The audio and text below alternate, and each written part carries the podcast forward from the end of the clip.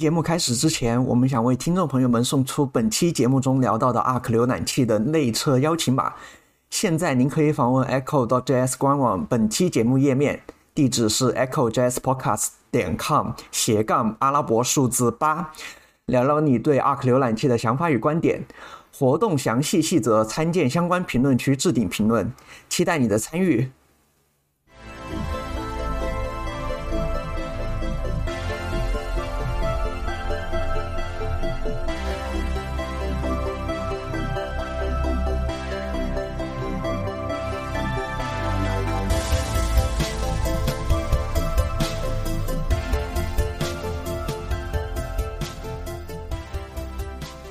你现在正在收听的是 Echo.js，Echo.js 是一档以编程和技术为主要话题的播客栏目。我是阿斯全，我是白羊。嗯，今天的虚拟演播室里面啊，也还是我们的老朋友啊，上一期的老朋友，呃，罗斯姐姐在我们的啊。那个线上，然后给大家打个招呼吧。哎，大家好，我是罗斯，我又来串台了，哈哈，又来串台。OK 啊，其实这一期的话题跟呃这一期的话题其实是延续，有点延续上一期啊，应该。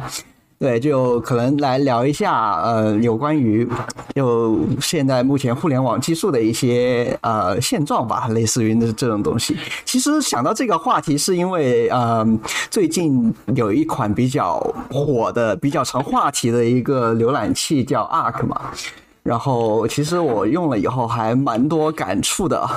对，听着给我看看。就是 A R C A R C A Arc，我我也我也搜一搜，呃对，然后他们的那个官网，他们的那个公司就是做这个浏览器的公司叫 The Browser Company，就是浏览器公司。然后你可以去他们官网地址就是 The Browser dot Company，然后你们可以去上去看一下。哎呦。这个一搜就是苹果派他他们写的这个文章是吧？对对，就就少数派他们其实也因为他们的作者很早之前就已经拿到邀请，所以他们就提前体验到了这款啊划时代的浏览器。这个划时代可能要打一个引号。这个这个真的是这个乔布斯味十足的一款浏览器。给没有用过这款浏览器的听众朋友们说一下，这款浏览器它比较特别在什么地方啊？嗯，就首先这个，对对，这个浏览器最特别的地方就是，嗯，它跟它的 UI 界面跟其他浏览器完全就是两码事，就完全不一样。就我们可能传统的浏览器就是上面一个标签栏，然后下面一个地址，然后然后一个返回按钮，然后右边是一个插件一排插件嘛，然后下面就是全部都是留给了那个网页。然后呃的 Arc 浏览器呢，它是将它的那个标签。把它摆到了左边，作为历史，就类似于一种呃历史浏览的一个状态，再摆到左边。然后上面是一个地址栏，然后一个嗯叫什么快速访问吧，然后下面就是那个所有的一个标签会列在左边这里。然后这个浏览器的一个理念就是说，你不需要去管理你的标浏览器标签页。然后所有的，呃，浏览呃浏览器标签页呢，都会作为历史放呃放到这里面。然后，呃，它的这个标签页会每隔一段时间，它现在最短是十二个小时。然后，其实我还想它再短一点的，就用用过之后，我还想它再短一点的。就隔这么多时间之后，它这个标签页就会被自动关闭，自动被 archive 到呃 archive 到。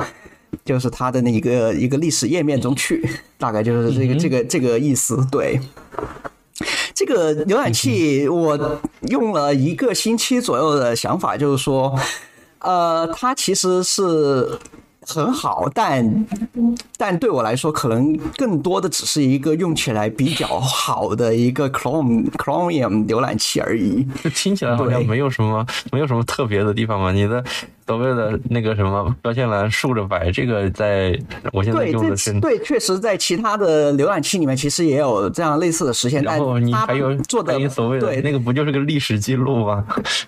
对它比较特别的地方就是说，你的所有历史记录就会作为那个标签页摆在左边，然后你不需要去特别的管理它，它会鼓励你，嗯，不要去管理这些历史记录。啊，比较特别就是它那个标签页的每一项目嘛，就是你就同除了会放你的历史访问过的网页和打开的标签页之外，它还会把你的呃一些痕迹放进去，就比如说像你的下载啊。或者说你在那个网页，它其实有个功能，就是你在网页上面你可以涂写嘛，这在呃 Edge 里面其实也有这个功能。然后你涂写的这些记录也会放在你那些呃左边的那个标签栏里面。对，嗯哼，对，然后不是什么令人惊叹的发明创造。对。对，反正那但但其实这个有点给我感觉就是他们，因为是这样的，就是 The Browser Company 他们在他们的官网里面说了，他们想做一个颠覆互联网的一个浏览器，然后说现在浏览器怎么怎么怎么样糟糕，然后是怎么怎么样让人觉得很烦，然后他们想做一个没就给那个叫什么他们的用户一个没有压力的一个浏览器，对，应该是这样吧？我因为他们原话应该是这样。吧，我看一下。我去，我去下一个看看啊，立即下载。好像好像好像它现在只有那个 Mac 版本，所以就对这个这个对软粉不友善。他为什么会只做这个？呃，我估计是因为初创公司对那个就是什么开发资源不太够，可能就会 focus 到嗯前期 focus 到 Mac 多一点，然后想等比较多的反馈之后才会 release 到其他平台。我是这样想的。对于他们来说，他们觉得啊，这个浏览就现在的浏览器可能会给人压力比较大，然后叫什么呃，叫什么就那些标签页啊的那个习惯，因为因为我们很经常看见有人开一开就开那个十几二十个标签页嘛，在一个窗口里面，对对，然后然后就很多人就很强迫症，就想特别想帮他们把它全部关掉。对，我也我不知道你们都是很屎的。对，就我不知道你们你们用浏览器的习有没有这种习惯，反正我是有这种习惯，就是每隔一段时就我用普通用 Chrome 嘛，普通用 Chrome 的 Google Chrome 的时候，我可能每隔一段时间我就要把我的那个标签页全部清理一遍。啊，就是就是一件事情，比如说我要只遇到了一个 bug，我去查，然后这个查可能又涉及到很多东西，然后最后把这个问题解决之后，我就右键关闭全部就结束了。对，就对，就是就是这样子的。但就是说，嗯，就就你有没有？就我不知道你们有没有这样的一个经历，就是说我就我写代码的时候，我可能要查很多那个文档。然后呃，我可能觉得这个文这个文档它可能对我之后的那个叫什么开发会有用，然后我就把它留在那儿，然后结果就把它忘掉了。那你应该把它收藏就会有这种情况。对，就收藏的话又又很麻烦，就就而且而且我几乎是不用收藏功能的，就浏览器的收藏功能我是不不不不使用的。嗯哼。对，就就对，因为收藏功能这个东西，因因因为我觉得我收藏一多了之后，我我收藏反而变成垃圾堆了。我觉得这功能还不如没有。我的我还不如去历史里面去找。我说一下我的习惯啊，就是我不知道，我不知道怎么说呢？收藏和历史我都有在用吧。我的习惯就是，如果我发现一个这个网站，就是对我觉得对我以后也有用，我就会把它收藏。那最新的收藏呢，我都会就是一般来说，我的收藏它默认会放在那个收藏夹栏里面，直到这个收收藏夹栏里面摆不下的时候，我就会把它拖在一个叫做垃圾堆的叫做其他收藏的文件夹里。反正我是，反正我是挺讨厌收藏这个功能的，因为它本质上还是让你去 那么返回去看吧，就像就像是那个 read later 服务一样，它其实就是 read never，就你你收你你把它放进去之后，你从来都不看的。没有，其实多半还是我看的。呃，我我也会平时会收藏一些东西，但我收藏的方式就会比较奇怪，因为我在 Telegram 上有个自己的频道嘛，然后我看到什么东西是值得收藏的，我就直接扔到我的频道上，下边附一段我的评语，有的时候会打一个 tag，反正然后我我后边我要找什么东西的时候，我就到我自己频道里边翻，基本上大概率全都能翻得到，反正我我是通过这个样的方式来管理的。你打一个，你打一个 tag 也挺啰嗦的，你还得自己写。就是会简单打一个小一点的 tag 嘛，然后这个这个呃收藏夹我曾经也尝试用过，比如说我现在的收藏夹可能也是我大概六七年前尝试建立使用收藏夹习惯，然后开始整理自己的收藏夹的时候，呃，的确是有尝试做过这个东西，也整理过，但是我还是养不成那个就是说呃对事后整理的一个习惯，所以我的用法就是要不然就把它贴到我的 saved message 里。就直接啪一贴，要不然就是贴到我的这个这个 Telegram 频道里边，然后就简单。如果我觉得它有价值，我可能给它简单写一点评语，然后往里边一贴。呃，找的时候基本上就是直接打开 Telegram，然后它不是有个 link 的 session 吗？一共也就两三千个 link 嘛，你翻一翻怎么着都能翻得到。反正我就是通过这样的方式凑合的来做了一下这方面的管理，我觉得也也还能用。对对，其实其实我我习惯跟你其实差不多，就是就是我很讨厌使用收藏夹。啊我反而会更喜欢用我的那个浏览器的那个历史记录功能去翻回我以前在找，因为因为 Chrome 的那个搜那个历史记录功能是有搜索的嘛，然后我直接只要一按我那个想象中的关键词一搜，我就可以搜出我基本上都可以搜出我想要的那个网但是，但我我我不太清楚是不是我这里有问题啊？我用的是那个微软那个 EDGE 那个，然后它这个它这个虽然也有历史记录，也有搜索，但是好像有时候会丢东西。呃，对，它的历史记录没有那么可靠，而且它的历史记录管理，说实话不是那么好用。对，然后我就就是我重要的东西我还是会收藏，但是有时候我也会意识到这个就是我可能没有收藏，然后我就会尝试去历史记录里翻一翻，但收藏感觉更可靠一点，就是我觉得重要的就会丢到收藏里，反正我也收藏了成千上万个网址了，然后到时候就按关键词去搜搜就好了。对，就是我们，我们既期待于说这个网页的标题能够这个充分的解释它在做什么，然后我们能搜到。虽然并不总是这样，但他在大多数情况下是工作的。反正我就是在凑合。呃，因为我毕竟生活习惯也蛮差的。如果你来过我的房间的话，你就会发现我的房间是一个非常可怕的科学实验室。呃，这个同样也反映到了我在平时整理自己收藏夹的这个习惯，或者整理自己这个资料的习惯，就是非常的烂。整理都是骗人的，你可能你可能能维持一两个星期，你把一切整理的井井有条，但是你长期下来绝对是不可能坚持下来的。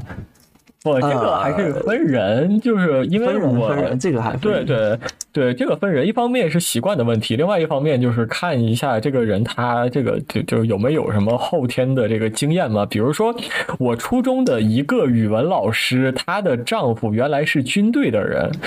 然后就是说，在军队的生活让他的生让他的习惯变得非常好。反正东西东西从哪拿就放到哪里去，家里边从来都不乱套。这 个这个，我的老师很幸福，他不他他收拾屋子的压力很小。但是如果是一个一般人，尤其是像现在的。这一个世代的年轻人，你很少能够找到有这么良好整理习惯的这个这个人了。可能我我跟我的这个交际圈也有关系，至少我身边很少能够碰到这样的人。我觉得这可能还是分人吧。我怎么说呢？我觉得这个我们这个分类，其实它本身就是一件非常不科学的事情。比如说，在很久以前，我也我也经常会。就是会整理一些资源呀，或者你也知道我会下载什么动画呀、什么音乐，这个各种各样的东西嘛。我也会，然后就会就会出现一个非常愚蠢的问题。我现在比如说我现在看了一个动画，然后我下载了它的这个音乐专辑。好，这个音乐专辑里面这个专辑，那首先这个专辑本身应该作为一个整体，它应该是属于这个动画的这样一个归类嘛。但是这个专辑下面又会有很多个不同的人在唱歌，那我要不要按照歌手分类呢？或者这个专辑它有很多这个风格，我要不要按照这个风格分类呢？就有很多种不同的选择。这个时候您就需要这个 Music Box，这个是一个播放器，它可以通过 Circle 查询来建立一个播放列表啊。我觉得您非常需要这种工具。对，只是音乐音乐夸张的吗？用 Circle 来搜搜搜搜音乐吗？对，用 Circle 来建播放列表，非常的抓嘛。对，音乐方面当然是可以的，但是这个问题还会扩展到其他的，就是不只是音乐。这个音乐只是一个例子，就是我们这个核心的问题是我们对于一个东西，它可能既属于一种分类，又属于另一种分类。你要建立一个完美的分类，你就需要建立一个不重复也不遗漏的这样的体系，这是非常困难的。That is，其实就这个这个和和心理学稍稍有点关系吧。就是实际上人类在表征知识的时候，它是一个呃概念网络，而不是一个树状的层级结构。树状的层级结构比较适合电脑用来存储资料，因为它存储比较高效。但人的话，人对于各种概念的理解，其实它是一个交织连接成的网络。这也就是 why 现在这个什么双链笔记是吧，非常的流行。对，双链笔记。对，对我虽然没有，我从来没有研究过它，但就为什么它会火？实际上。三不好三不我觉得它是符合了人对于知识的表征方式。哎，这个这个就很心理学了。我觉得最简单的处理方式就是打标签。对对对，对，打标签其实本身就是一个那种散散点散状的一个那种。这样的话就可以解决一个文件它既属于那个又属于这个，它应该怎么分这样的问题了。它就可以同时属于两个里边。但是，目前的这个不是之前苹果是谁说的？反正就是跟苹果相关的一个人说的，就是树状结构就是屎。这个是谁说的我不知道，但我很认同这件事情。在在管理知识上面，想妄图使用一种线性结构来表证一个复杂的概念网络，我觉得这个就是。自讨苦吃。说到说到这个啊，就正好正好这个叫什么？竟竟然又说到了音乐，又说到了那个叫什么？那双向笔记双向链接笔记嘛，就正好说到我最近在干的一件一件非常愚蠢的事情，就是企图把我的就企图把我的 NAS 里面就搞起各种服务。啊，这不是很正常吗？你你你开始折腾这件事情了吗？是吧？我的天呐！我已经，我已我已经，我我已经在我的 NAS 上面部署了一个 Wiki 到 JS、Wiki JS 的一个呃实例和一个 Plex。对，我曾经也做过这种事情，我之前做过这种事情，然后就没有了。呃，然后，然后，然后，重点是什么？重点是因为我每一个服务都会有单独的一套用户名和密码，还有 two factor authentication 嘛，对吧？对，所以我就我 我就又多部署了一个 Open ID Connect 的实例，来用一个账户来登录我 NAS 上所有服务这样的一个东西，然后，然后还配糊了一次，然后重新重新装了一遍。听起来很复杂，您快乐吗？呃，至少目前来说，呃，it works，所以嗯还好。您快乐吗？说起说起这个，虽虽然有些无关，但是我想，但是我忽然想插一句，就是就是你们知道虚拟机吧？你们当然是知道的。然后嗯前两天我忽然看到，就是其实有一些东西，有一些这个系有一些虚拟机，它是可以不依赖操作系统。就是我这个操作系统本身就是一个虚拟机。然后我就可以在虚拟机里装无线的操作系统，然后就可以更加虚拟化这种感觉。那么那个，然后有有一个实现是那个 VM，就是那个很常见的那个虚拟机的那个公司嘛。然后他们家有一个什么 EX 啥啥啥的，这是一个。然后是吗？然后还有另一个是另一个是叫做 VPE，呃，缩写是这个，然后也是一个在 Linux 上封装的这样的一个虚拟机系统。然后我就想，我能不能把我的电脑直接装成这个？虚拟机，然后我所有的东西就可以在虚拟机里跑。这样的话，包括它的什么显卡直通也是可以配的。然后这样子的话，我就可以更方便的管理我的电脑，可以随时备份，可以随时安装其他的 Linux，然后可以随时在 Windows 和 Linux 上无缝的切换。然后呃，甚至可以同时启动啊之类。然后 然后想了一下，那这个那这个那这个其实不就是那种那种 B 站 B 站上面有一段时间特别流行的 N 人一机的。的那种也不太一样，那个也不太一样，就是它是一个这个你说的那个东西啊，它叫 ESXi，对对对对对，ESXi 这个这个东西其实它倒也不是很很新的一个东西了。比如说现在用的更也也有一些，比如说在用这个叫 Promox VE 的这种东西，这个这个就是说把你的电脑变成一个虚拟主机的一个宿主，然后你就可以方便的在上面同时跑很多这个。呃，操作系统嘛，但是一般情况下啊，一般情况下好像大家不会用它来跑桌面，用于这个平时的这个使用，因为它毕竟虚拟化过之后，它的性能损耗还是有的。除非你真的不在乎这个功耗的话，其实是没有什么太大问题的。对的，那为什么为什么要说到这个呢？就是因为刚才刚才就是因为一般都是把这个东西装在那个 NAS 里的。啊哈，所以刚才提到 NAS，所以就说这，所以就说到这个，这个这个通常用于这个特别爱折腾的人，他要折腾这个叫 All in One 的东西，就是说把你的 OpenWrt，把你家的 NAS，把你所有的东西全都装到一台机器里边，然后一炸炸所有。对，一炸真的是一炸炸所有。我那个 OpenID Connect 实力一炸了，我什么服务都登不上去，然后我就被迫重装了。所以这个东西除了叫 All in One 之外，又叫 All in Boom。就一一一切梭哈到一个上面去。对，这个我我家也是啊。这个这个，我们如果有时间可以录一期，给你讲讲我的优雅智能生活。我的 NAS 一炸，我家灯都关不上，是吧？你你你哪天你哪天把 Real 拉过来的话，我们再一起说吧。哎呀，Real Real 很难拉啊。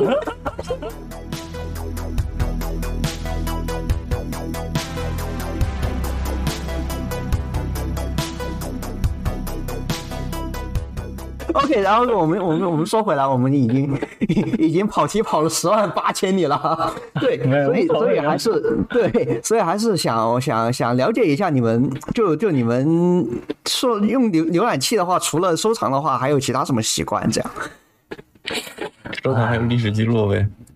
对，就就你们或者说你们平常平常用浏览器的话，会做一些什么很特别的事情吗？还是说大家其实都大同小异去？就就其实怎么说呢？就是因为因为怎么说？就 Web 这个东西，它其实是本身只是一个协议嘛，HTTP 协议嘛，对吧？只是一个这样的一个浏览器。它以前就怎么说？就呃，它其实是跟 email 是同级的，跟 email 跟 XMPP 是同级的，就是说它们只是一个互联网一个应用而已。嗯哼。然后，而且就是说，HTML 它最大，它当初最开始的一个作用就是去浏览一个文档，对。然后就如果说是你是用过那种 Windows 九八或更老的一些 Windows 的话，它的那个资源浏览器叫 Explorer exe，其实是跟那个 IE 是捆绑在一，就也不是说捆绑，它就是一个东西。啊哈。对，就是这，他们就是一个东西，就是说，就它其实就意思就是什么呢？就是你你你你在上网，其实就是去看网上的一些文章而已。对，就不像现在，就是说我们可能是有那种 Web App 或者是什么样的。对，嗯。你想说，你想说，就是比如说 Chrome OS 这样的吗？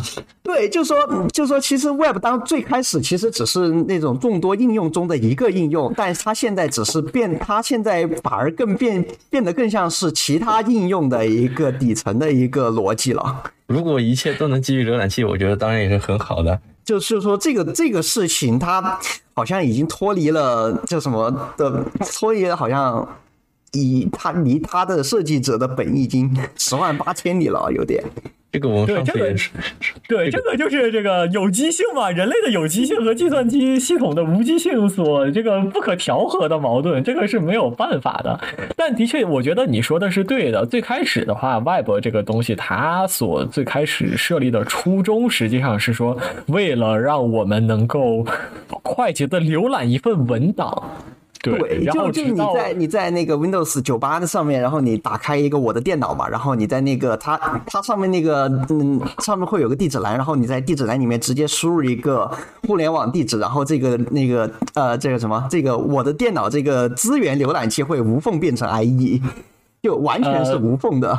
对对对，不，它其实还是两个程序，在酒吧里边，其实它还是两个程序。但是我觉得这得益于是 Windows 它的这个设计系统做九八年代的那个设计系统是很考究的，甚至专门有书来讲啊，就它的设计系统做的比较好，把两个东西的这个设计系统给拉齐了，所以让你有这样一种看起来非常无缝的体验。这个的确是做的非常有意思的一个地方。呃，但这个就是现在就是说，我觉得我们我这个你提的这个问题非常的有趣，就是为什么事情变成了这个样子？为什么对这个这个这个也就是对这这也是这也是我我我想我就是阿克浏览器它本身就想就想回答的这个问题，但我觉得他们的答案其实并并不就是什么，它它只是解决了一个比较浮浮于表面的一个问题，就说 Web 的它的那个体验。呃，给人的体验现在比以前重的太多了，然后他们只是想把这个改轻一点，但其实它实际上并没有完全逆转说，呃，完全逆转说我要我我要让 Web 回归一个叫什么一个网网页浏览的这样一个趋势，它并没有去这样做。我觉得之所以搞得这么现在这么蠢，就是因为这个 Z 端的这个跨平台做的非常的糟糕。对，这个就是跨平台这个东西，这三个字啊，就是在开发这个角度来讲，我个人觉得跨平台这三个字本身就是个笑话。对，首首先首先首先跨平台是个笑话，这个问题在之前就是跨平台是不是一个伪需求？因为就怎么绝对不是伪需求啊。嗯，这我怎么说呢？就是因为就是谁，就我们首先首先我们说，当初我们那个 Web 可能到现在这个阶段就应用百花齐放这个阶段吧。之前它只是浏览网页，然后是谁把这个浏览网页的这个功能带到了一个 Web App 的一个境界里面去？这个这个这个问题其实挺有意思。就以亚马逊嘛，亚马逊在。搞了一个亚马逊的那个，就贝贝索斯他搞了一个亚马逊的网站，对吧？然后还有，这算不算算不算一个那个一个标志性事件？我不是很清楚，这个我还真的不是很清楚。但如果你问我的话，我觉得这东西的罪魁祸首就是 Marco Media Flash，这样的吧？那 我哦，对哦，也有可能啊。对，我我我最开始会觉得是亚马逊，亚马逊和 Flash 谁排头前，我倒我这个我还在意过那个问题。对，你可以具体讲一下吗？就是说它是哪个东西，或者是发给我一个链接，我现在现场也想看一下这个东西。啊，怎么说呢？就是就怎么说？就是因为你你你想嘛，就大概在两千年的那个那个 time range 里面嘛，就是两千年前后，对。然后当时当时的互联网姑且还是以浏览。文档为主，其实你本身那个叫什么门户网站本身也是一个文档嘛。对对对对对对。然后这个门户网站啊，或者说是一些博，也有个人网站博客，那那时候可能还没有博客这个概念，可能就是啊网上发一些文章这样子吧。然后亚马逊是第一个把用户交互加到他们网站里面的网站吗？算不算？因为然后然后其实对，就是其他的那个。那种那个叫什么程序，就比如像 QQ 啊这种，对 OICQ，那时候还在 OICQ 嘛，然后 OICQ 那些都是你单独要在电脑里面下一个软件，然后你才能做这样的互联网服务，这样。啊哈，亚马逊在那个时候做了什么？就是说，他他开始在上面卖东西是吗？对，就是卖东西的话，它会有，就相当于是有一个用户交互了。呃，但是如果我们看的话，其实一九九八年的时候，Amazon.com 就已经有东西了。然后我我们我们可以把这个 archive 点 org 打开，然后我们来看一下一九九八年和一九九九年的 Amazon 都长什么样子。嗯，话说微根本逊是怎么怎么做到那个一九九年前后都有那个的？是他们就做了这么长时间？难道就是他们真的是做了这么长时间？啊天哪！好，比如说我们现在，我我我们我们来拉齐一个网址怎么样？比如说我们对着九九年的九九年的这个 Amazon，或者是你你发你发给我一下，我把我把它发我把它发到我们的这个呃网呃聊天记录里。然后比如说你觉得这个 Amazon 的话，它它和其他的比如说同年代九九年的网站有什么不一样的地方？对，其实其实就怎么说，其实。呃，我会我会觉得哦，Google 可能也算一个，Google 可能也算一个。就我会我会觉得说，呃，普通门户网站，你只是说打开一个地址，然后我去获取这个网页这样子。啊对，然后呃，我不知道那个那个叫什么表单的那个组件是什么时候有的，HTML 的表单组件是什么时候有的，但是啊。怎么怎么说呢？就是亚马逊可能会，可能是或者 Google 可能是在我认知里面是会比较早的，就会做一个比较复杂的用户交互的一个网站。然后它其实有一点像是 Web App 的一个前前身、前世和那个叫什么爷爷那种级别、父辈级别。对，所以我就我就在想说，会不会是因为这个？那个亚马逊之后开始，然后大家都会在那个 Web 上面疯狂的造那个 Web App，就就会大家就是因为在亚马逊之后看到了 Web App 的潜力，然后使劲在往上面做那个 Web App 的一个事情。然后你的意思，比如说是表单可交互性，对，就类似，就因为就这样，你在亚马逊买东西的话，你需要经过一个很复杂的一个交互。首先你要把那个商品抓下来，然后你要提，你要把你的信用卡输进去，然后他再给你，然后你你去再去访问他们网页，他会动态的给你说你的订单，因为你的订单其实每个人不一样嘛，每个人订单是不一样的嘛，然后他要根据你的订单来。呃，抓取你的那个快递信息，对吧？那时候有没有有没有这种那个 parcel tracking 的一个功能？我不清楚啊。反正大概就是说，呃，会有这样一个比较复杂的一个交互的一个流程。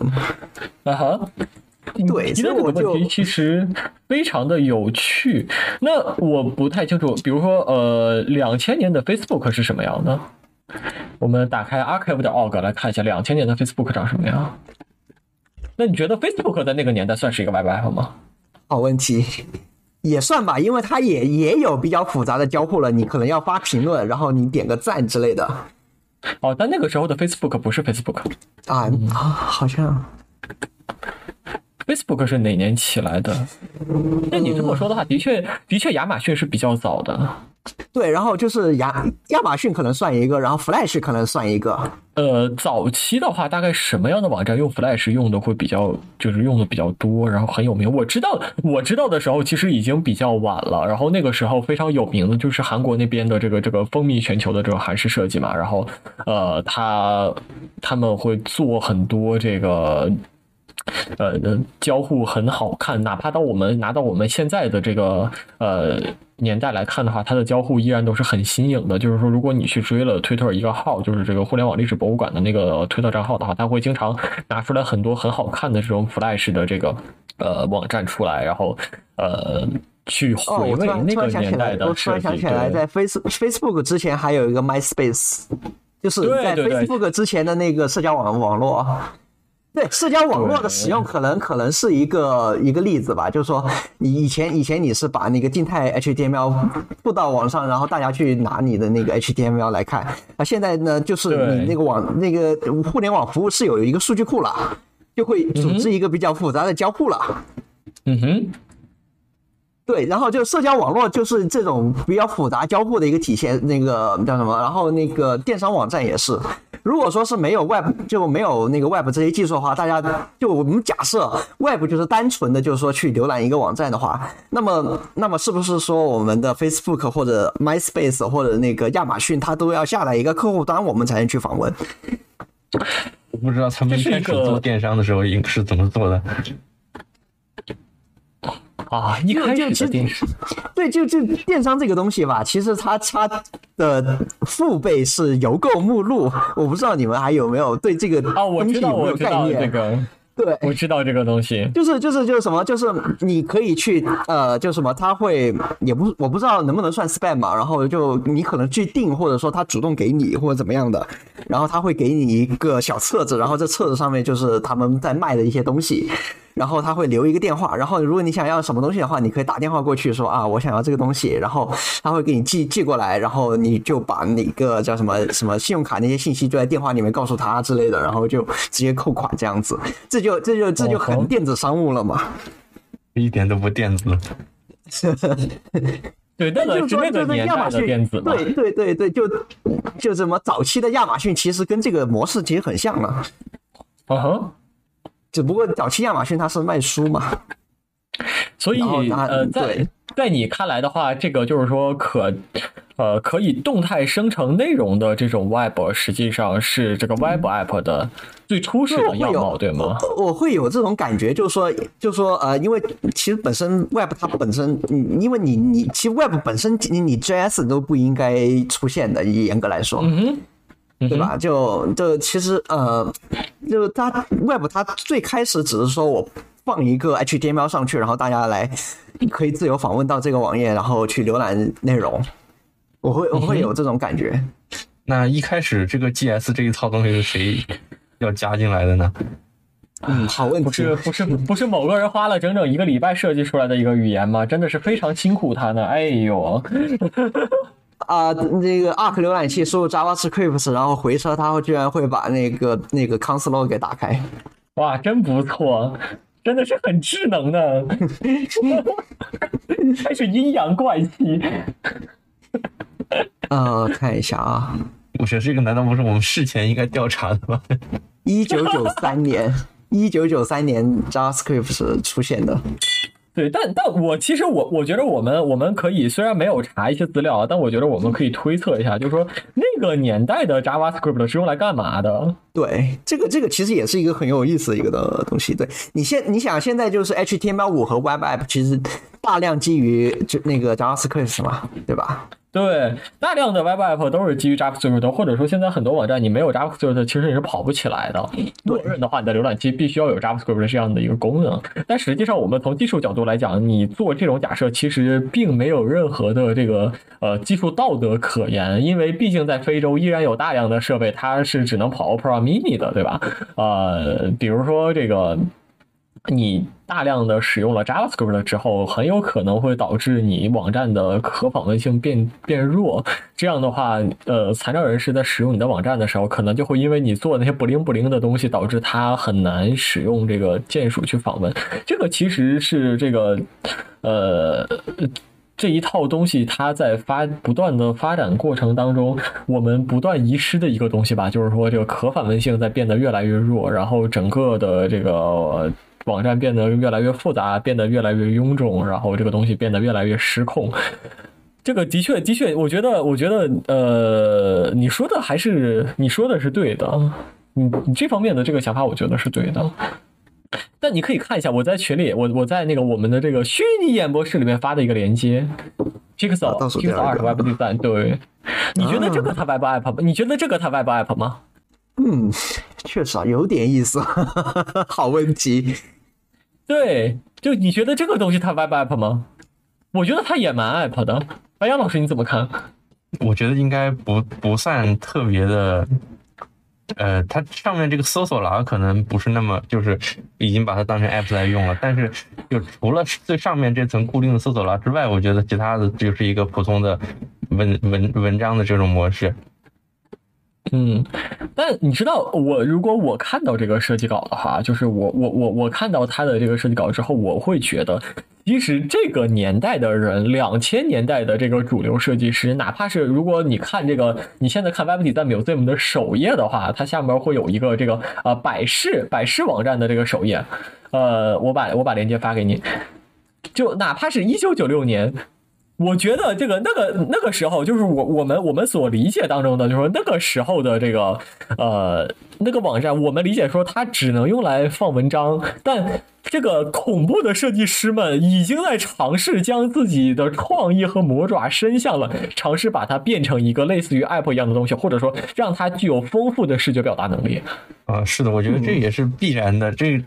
就是没有人会按照你规定的方法去用，只会按照实际的需求去用。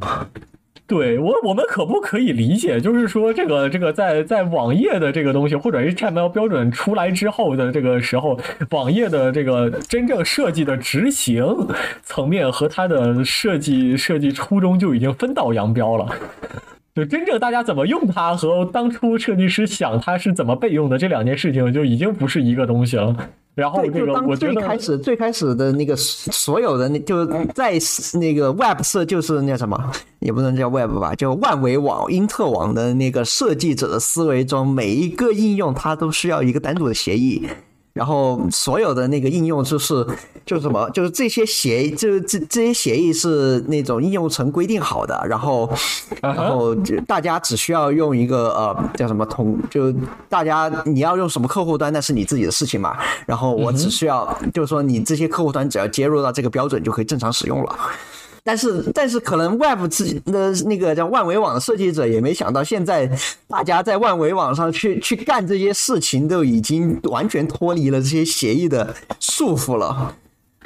是啊，对，Fly，Free，Free like a bird，飞吧，飞吧，士们，哎呦。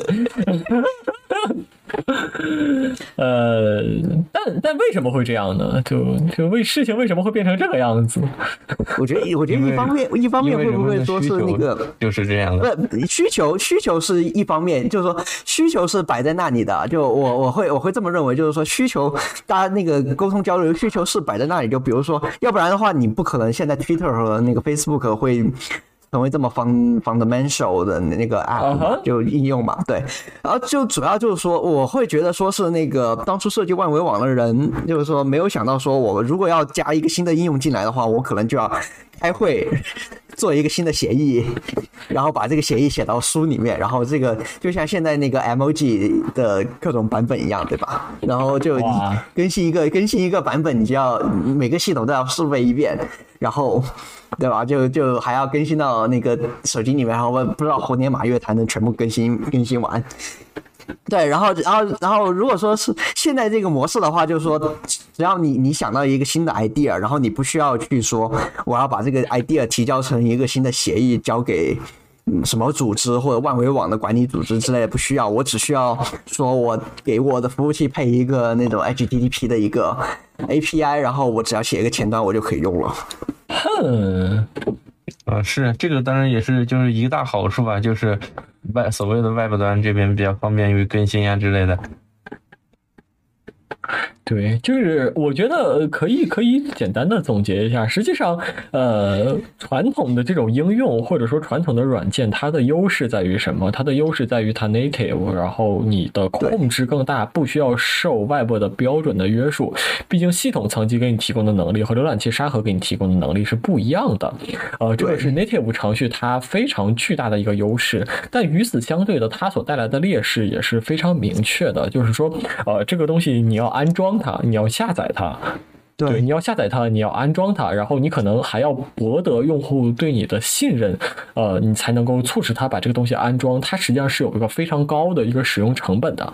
那么，在这个情况下，就是那个非常易于获得的，你打了一个网址，就能够直接去看对对对。然后，互联网主流的流量入口，Google。当年还是个主流流量入口啊，主流的流量入口，Google 甚至会帮助你分析网站的内容，帮助你去进行推播，而且这个东西它开发的门槛又足够的低，然后它的视觉表现力相当于相对于你去写 Qt 那些东西，只或者相对于你去做这个，呃，那个年代写 UI 都用什么 VB 吗？还是用什么？就相对于你用那些玩意儿来来来来做开发来讲，呃，Web 的它的开发成本和它的视觉表现力做的这个 trade off。来讲，它是非常非常完美的，呃，也不知道为什么，对，也不知道为什么，就是最后就事情就变成了这个样子。事情怎么会变成这样？那事情就变成了这个样子，这是我们大家都不愿意看到的。可能，可能人类历史当中最大的狗屎变成了主流。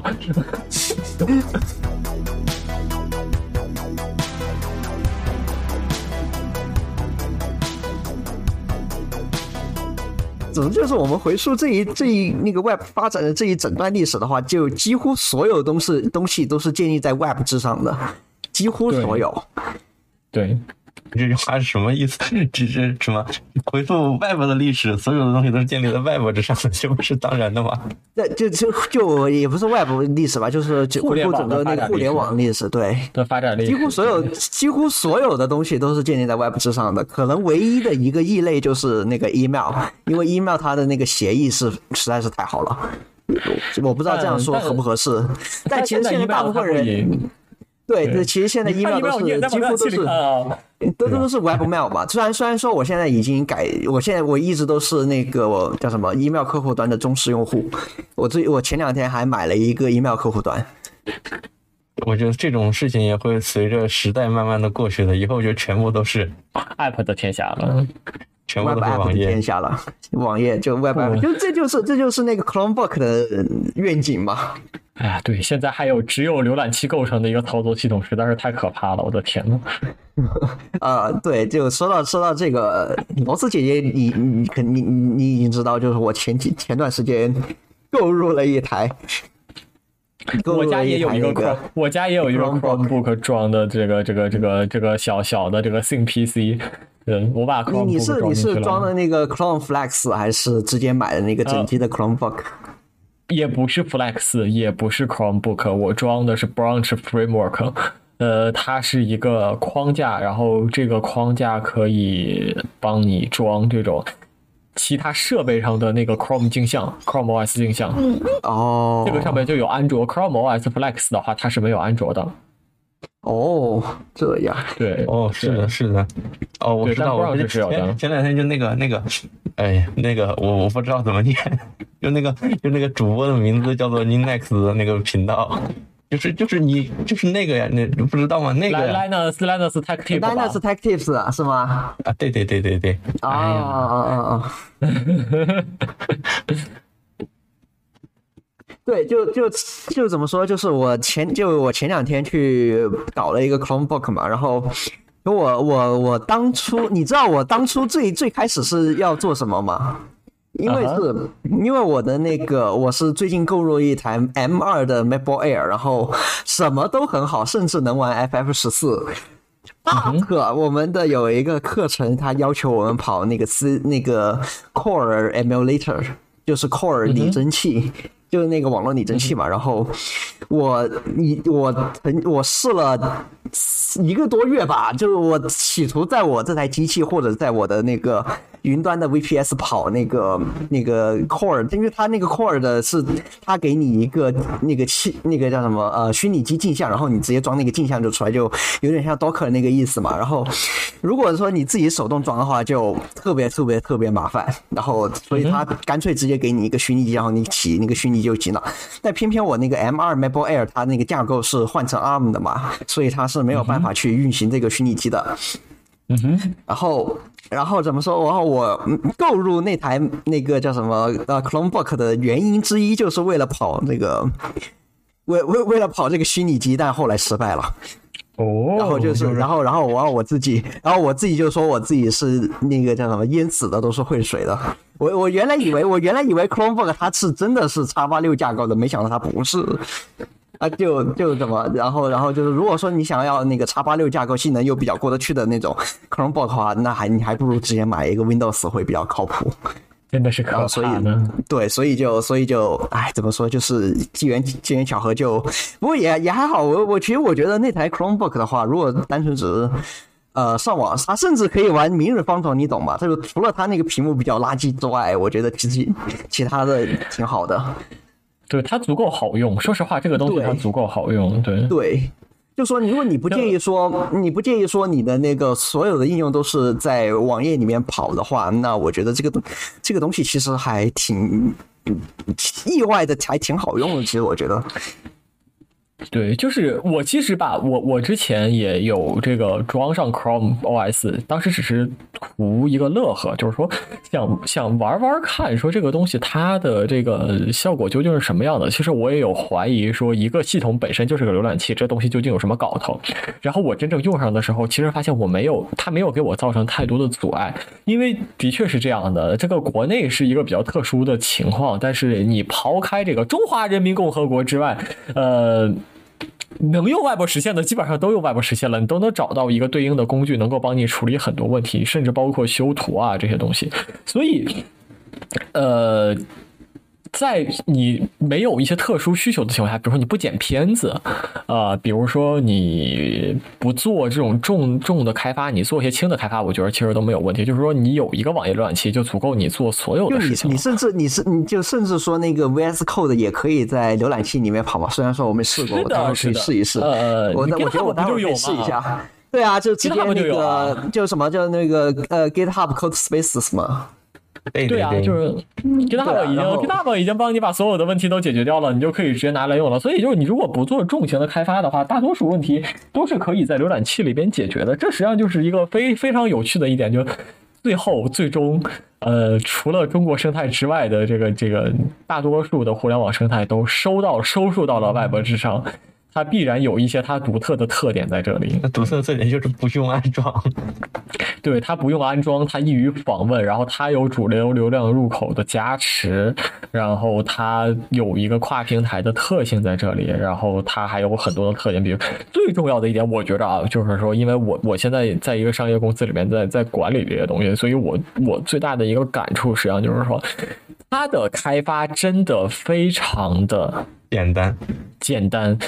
你找开发这种东西的人，简直是非常的容易。所以，哪怕我们现在的操作系统里边，哪怕是 Windows，你都会发现里边都会嵌一大堆的 Web View，就是 Windows OOB 开箱即用的那个体验，就是说你对那个那个是 Windows，那个东西不要说你不要说 OOB，你不要说 OOB 了，就是你每天打开 Windows 看的那个锁屏界面，它都是一个 HTML。哦，那个东西也是 HTML 了，我的天啊！对对，那个那个也是，那个也是。O B E 为什么我的印象那么深刻？因为它实际上是这个，呃，它的它非常的卡，因为它左边的 O B 的时候，它不是有那个动画吗？对，它的那个动画实际上是有 Lo，对它那个动画是有 Lottie 实现的，底下跑的是一个 SVG，然后它在我的 Surface Pro 上，其实它就是卡，已经卡到没边了，所以这个东西让我印象非常深刻。那个时候就是一上手就感觉一股浓浓的 Web 味道就出来了，这个这个非常的不流畅的这种感觉。但呃，的确是，但为什么比如说微软也好，或者说各种大型公司也好，它苹果苹果其实也是啊，苹果也是啊，就苹果它那个 macOS 里面就 macOS 或者那个 iOS 里面有些设置页面，就比如说像 iCloud 和 App Store 的那个账户页面，它的那个实现都是 Web 的。对，那就是为什么？为什么？而且它那个系统设置，它本身是一个 native 嘛，然后它在那个账户，它的那个账户是一个很明显的一个 Web，然后在早期的 App Store，现在好像也也蛮明显的，就是你打开那个 App Store 那个账户页面，它会有一个慢慢从上往下加载的一个。过程，这个过程你是看得见的，所以就这个也非常万吧。对，就是为什么为什么大家会呃，大家大家会非常一致的选择用 Web 做各种各样的事情？我觉得就是从商业公司来讲。他所牺牲掉的这个东西和他获得的这个东西，我们做一个权衡和比较的话，那么大家会觉得我的收益大于我所损失的东西，它就是一个好的 trade off。所以大家就开始，现在四处都是 Web View，满世界都是 Web View。微软甚至做了一个非常恐怖的事情，他要把 Chrome 抠成一个 Web View，然后贴到所有的平台上。啊，这是是什么意思？是什么？就是这个这个微软的这个 WebView 嘛，就是说这个啊新的基于 Chrome 的这个 Edge，然后它呃微软把它抠成了一个 WebView。啊，这个 Chrome 它是个浏览器嘛，就是你我不知道你有没有了解这，就 Chrome 这个东西本身是很狗屎的，因为它的 UI 界面和它的绘图引擎耦合的非常深。嗯。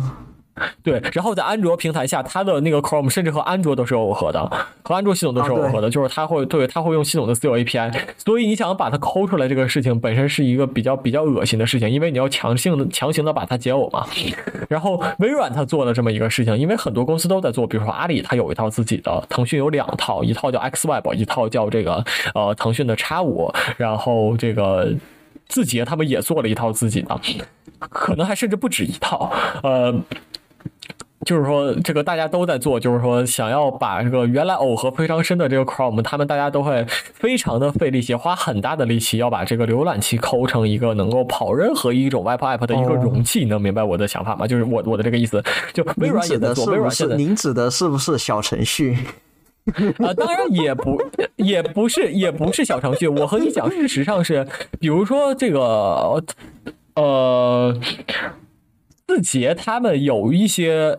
有一些这个活动，就是活呃活动页面，抖音的或者字节它的那个 app 里边，它会有一些活动页面，然后里边会有一些三维什么的。实际上他们在做的那个做法，实际上是，呃，也是有一部分是剪裁了一个 Chrome 的浏览器，然后去贴一个 Web 进去，然后有一部分是他们自己实现了一个这个 Web GL 的一个单顶，前面是 Native 在渲染，然后后面跑的就是 JavaScript 啊。对他们也总之总之就是把那个浏览器剥离出来嘛，Chromium 对，要么就是剥离浏览器，要不然就是剥离浏览器的 spec，用浏览器的 spec 来做实现。Chromium 它本身不是那个什么吗？对，它是开源就是一个，对，它本身不就是一个呃叫什么呃浏览器内核吗？就之类的。对，Blink 是这样的啊，Blink 这个内核。内核本身和浏览器的 UI 的耦合是非常非常重的，所以你要把它扒开，是一个很需要勇气和财力的事情。这就是为什么不是每一个开发或者是每一个小公司都可以轻易的来做一个自己的腾讯 X 五的引擎啊，或者说自己做一个跨自己做一个跨平台的 Web View，这个对于小公司来讲是非常非常难的。然后微软它为什么会做这个事情？就是说，它它会说，我希望能够有一个 Web View 能够在全平台上面都跑起来，而且这个东西要有一个一致性在这里，所以它会选择 Chromium 来做嘛？因为 Chromium 它的性能好，然后它对，因为它自己本身就是 Web Spec，我们可以这样说，就 Chromium 本身就是 Web Spec。或者说，Chrome 的这个团队，它本身就是在主导 Web Spec，所以你用它绝对是没有问题的。所以它会尝试把这个东西变成狗皮膏药，贴到每一个操作系统里边，包可能会包括安卓。但是已经知道的是，它会尝试在 Mac 里边也有一个自己的这种 Web View 在。就为什么大家会做这个事情，就是还是那句话，就它的成本实在在这种平台上面做开发的成本实在是太低了。反反正就非常是开源的，然后你你怎么造都行，感觉。对，开源的你怎么造都行。这个这个协议本身本身你在上面做开发，它的成本也足够的低，所以你就是随便造哈，随便搞，然后也不会太差。最重要的是它不会太差。如果你用 C 加加写东西，你随便搞的话是什么样的？我们大家都知道，就你你真的野指针满满天飞的话，会是什么样的？那个后果是非常严重，这个东西跑不起来。但是你在浏览器里边你随便搞，它的下限是非常非常高的。所以，所以就这又牵扯到另外一个很有意思的话题，就是为什么大家现在都讨厌 Electron，但是大家都在用 Electron。对，大家都讨厌 Electron，因为它的确笨重。相对于 Flash，就我们我们大家都玩过这个东西，就是说 Flash 还在的时候，就是说你可以在 Flash Player 里边直接把一个 Flash 呃转换成一个可执行文件。对，你可以直接把它包成一个可执行文件，然后来回分发。那个其实它就很有 Electron 的感觉，但是我们会发现那个文件它非常小，它的 runtime 非常小。对对对，但是 Electron 它的 runtime 非常大，它很复杂，甚至 Electron 里边有一个 Xbox 的驱动，它里边有非常非常多对你会用到东西和你不会用到的东西。然后 Chrome 的工程团队这个工程做的非常狗屎，它不是一个。解耦的东西，它不是说我今天这个这个功能或者这个 Web API 我不用，我就可以把它剪裁掉，我就我就把它拿走，没有这没有这样的一个事情。你要用的话，就是 ship 整个一大包，然后你整个完整的推出去，没有任何一个东西是可以摘出来的啊！天所以大家讨厌对，所以大家讨厌 Electron，因为因为就是我不可以做一个剪，我没有办法做一个剪裁，只用我想要的功能。然后它本身，因为它要实现的是一个非常庞大的 spec，而不像 Flash，它解决只是一个小问题，矢量渲染加动画，然后一些简单点点啊。Web 那个东西它是非常非常复杂的，它它里边是是，因为我们说一个最简单的事情，它要做跨语言的排版，对，然后这个跨语言的排版本身还要能排版 app，你就可以想象这个里边它有多变态。正常情况下，任何一个引擎，你想解决跨语言的这种文字排版的问题，这都是非常非常精尖的一个问题，以至于 Edge HTML 就是老的那个 Edge 浏览器，它是 UWP 的那个浏览器，它里边那个排版引擎用的是 Word。真的吗？对，它里边用的排版引擎是 Word，Word 的这个引擎，就是这个这个就是就就涉及到这个事情，一个一个 Electron 它所承载的东西太多，然而我们用到它的东西有点少，真的是有点少，它的性价比变得非常低。对于用户来讲，它的性价比非常低，而且因为它要为做很多事情来做准备，所以它会占用非常多的内存，因为它。就是这样的吧，这个就是一个时间换空间的一个概念。我要做的事情越多，我的抽象就会变得越复杂。我抽象变得越复杂，我考虑到问题越多的时候，我留下来的空间，我留下的余地就要更多。我留下的余地更多的话，这就意味着实际上，呃，它它的性能损耗就会变大，直接反映到的就是说，它很吃内存。对，是的，对，它非常吃内存。但换来的是什么？它的 performance 一级棒，对，Chrome 的 performance 一级棒。回头我们来看看这个这个 Firefox 是吧？对，然后对它的它它的它的灵活性一级棒，我想干什么干什么，我甚至都不用 import。你没有听说过说谁用 Election 或者谁做一个网站，然后我要 import 一个 web feature 吧？没有。所有的东西全都给你给你给你拆散了，然后它全都在 global 的那个那个那个那个那个空间里边，对，它它都在全局作那个作用域里边，然后你直接拿来就用，你甚至都不需要 import 这个动作，就一级棒，开发体验一级棒，所有东西都在全局作用域里面，大家最喜欢的这个全局作用域是吧？什么东西都往全局挂，那当然是最开心的。然后，呃，你这个这个语言本身它也很简单，就是这个脚本语言嘛。Python 为什么 Python 和 JavaScript 这么火？还是那句话，为什么 C 加加不火？你叫你让一个对你让一个前端去写 C 加加是一个多么可怕的事情？你能够想象吗？它内存给你漏成狗，也指针满天飞。这个这个一个等号下，对一个等号下去，你这个这个这个东西它就拷贝出去了。你这个你交给 JavaScript 的工程师，他简直没有办法想象这件事情。我觉得，我觉得，我觉得我下次下次可以请一个人，请一个人来做嘉宾。他他那个他是在一个美国的一个地方留学嘛，然后然后个是然后怎么说？他是在在一个 C 加加语言的那个课堂里面当 TA。哇，teaching assistant 对，然后 每天给我发那些学生们被崩溃之后写的 Git 提交记录，看到我都想笑。就是这样的，你你能够想象，就尤其现在的大学生，现在的大学生已经甚至可能都不知道文件系统是什么了。是啊，然后你在尝试让他理解指针是什么的时候，你让他理解内存空间是什么的时候，他可能真的就是一点概念都没有。以前我们被迫要理解这些东西，是因为我们的确是要和这个东西、这些东西打交道，耳濡目染的一个一个没有什么计算机基础概念的人，但是你只要会电脑，你耳濡目染，你就被迫需要学习这些知识。我们小学的计算机课程里边还会教内存是什么，硬盘是什么。对，现在好像都没有了，是吗？现在的小朋友不知道，他只知道手机，他只知道 app，对他不知道这些东西，他被惯坏了。但是这个就是时代往前走嘛，这个就是脱离，这个就实际上它是软件工程的一部分，就或者说它它很有软件工程那个味道。软件工程是什么？或它在解决问题，或者说它在解决问题的思路是什么？遇事不则加一层，对吧？是，遇事不决加一层。对，遇事不决加一层嘛，这个就是这就是软套软件工程 works。那么就是说，这个软件工程不断的精进，然后它渗透到了用户的层面，或者它渗透到了用户身上，就是说那一层，那那个接近真理的那一层已经离它太远了。对，就是就就就反而就变得就变得更像叫什么乔布斯当年的那个，就就罗斯姐姐天天骂狗屁的那个叫什么啊？乔布斯当年设想就是所有东西都是 underline 到一个黑箱里面去的。对，这个就是说，我觉得现在他这个这个所谓的黑箱已经已经趋于完成了，或者说已经趋于完美了。所有的东西都被隔开了，所有东西都被隔开了，然后这就意味着你想要从这个最底下真正看到那个深渊的时候，或者看到最里边的时候，你要付出的成本会变得越来越高。对你，你要付出的成本越来越高。再意思就是说，Linux 那帮人其实 Linux 那帮人他们现在也会觉得非常的担心和恐怖，因为现在做 Linux 内核的人越来越少了。对，因为因为你要做这个东西的人也越来越少了。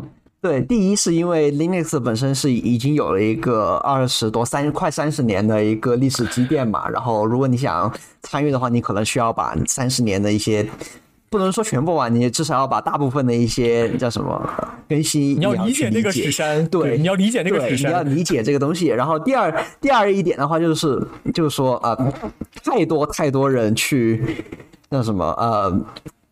去越来越适应这种已经给你提前给你准备好的一个东西了，这反而好像好像还是一件坏事了。对，人们是这样的，这个实际上是一个，呃，它很符合人性。或者说，人人们是追求奖励的，人们是追求奖赏的，人的大脑的设计就是追求奖赏的。那么，呃，什么东西能够带来奖赏？简单的东西能够带来奖赏，比如说刷抖音，你刷了一个之后，你立刻就会有满足感。这个东西对于人脑来讲，它就是一种奖赏。我立刻就会有有一个激励下去，然后我再刷一个，再刷一个，我不停的刷，我就会有不停的会会获得激励。这个是对于我们平常的日常娱乐来讲的。那么我们换过来说，做开发也是这样的。我一定说我做一个东西，我立刻。就能看到效果，它立刻就发生了变化，立刻就出现了某种符合我预期的事情发生了。这样的东西才是呃人们会愿意去学习它，或者说不愿意吃苦是人的本性，或者说不愿意去坐下来去研究这个东西，呃的本质是人的本性。在这次为什么学校存在？教育机制存在，因为这个东西它会有一个上下文，有一个环境去逼迫你去学习这些呃知识也好，或者这些反人性会有一个环境逼迫你去做这些反人性的这些事情，然后来达到一个自我的精进。但是如果这个束缚没有了的话，这个束缚不存在了的话。很少能够有一个契机，然后有一个非常良好的路线引导你去一步一步的学，引导你去一步一步的形成这个奖励，然后一步一步的往前走。这个是需要际遇的，就是说没有人那么有病，说真的会给自己找难受，然后说呃我我今天不没有任何奖励的情况下，我就去学习用 C 加加去做什么事情？我我学它干嘛？这个我觉得每一个 每一个每一个尝试学 C 加加的人和每一个尝试学 Rust 的人都会遇到的一个问题，就我学它干嘛？对啊，而且对，但是一方面也是需求的原因嘛，我们不需要搞得那么复杂，那么简单的方式不是更好吗？对，那我就是说我学 C 加加干嘛？我学 Ruby 干嘛？然后我我学这个，呃。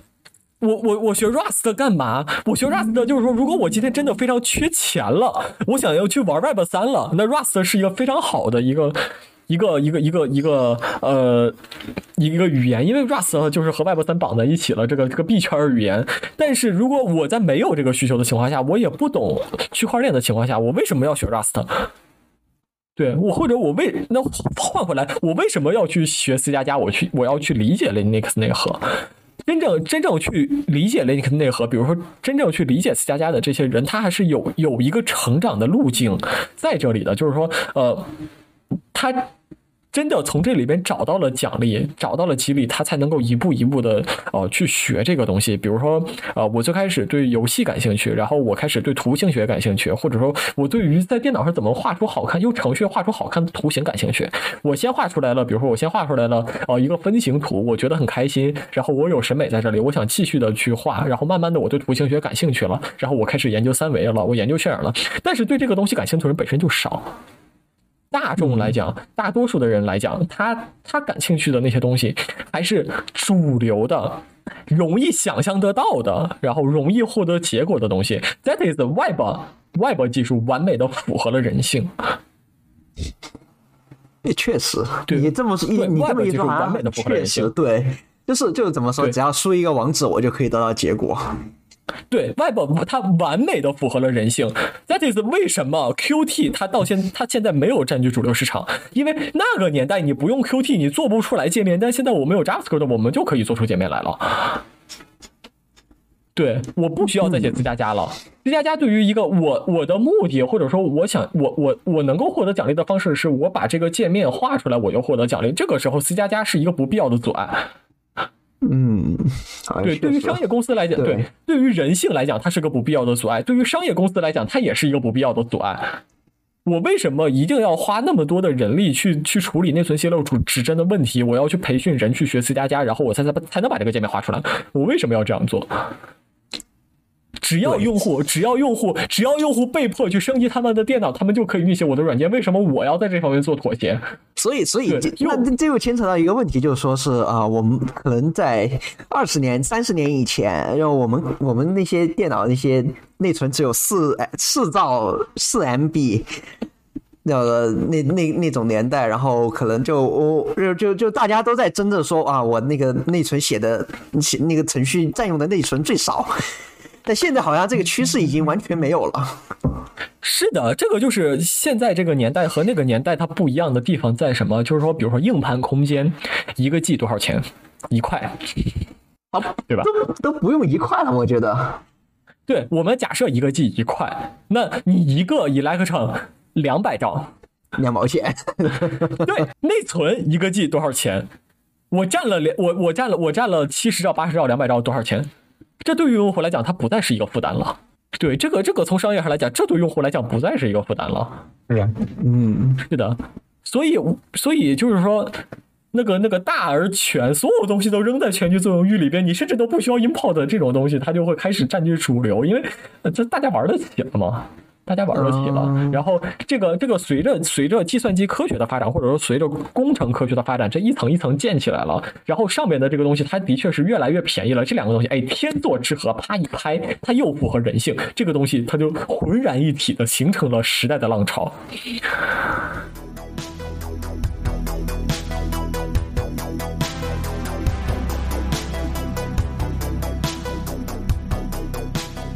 不会有会有这种这种这种那种叫什么预感吧，或者感觉吧，就会就会觉得说你现在是什么东西放在 Web 上面，然后现在 Chrome OS 都出来，你只需要就一个电脑，它甚至只需要装一个浏览器就可以满足日常的那种需求。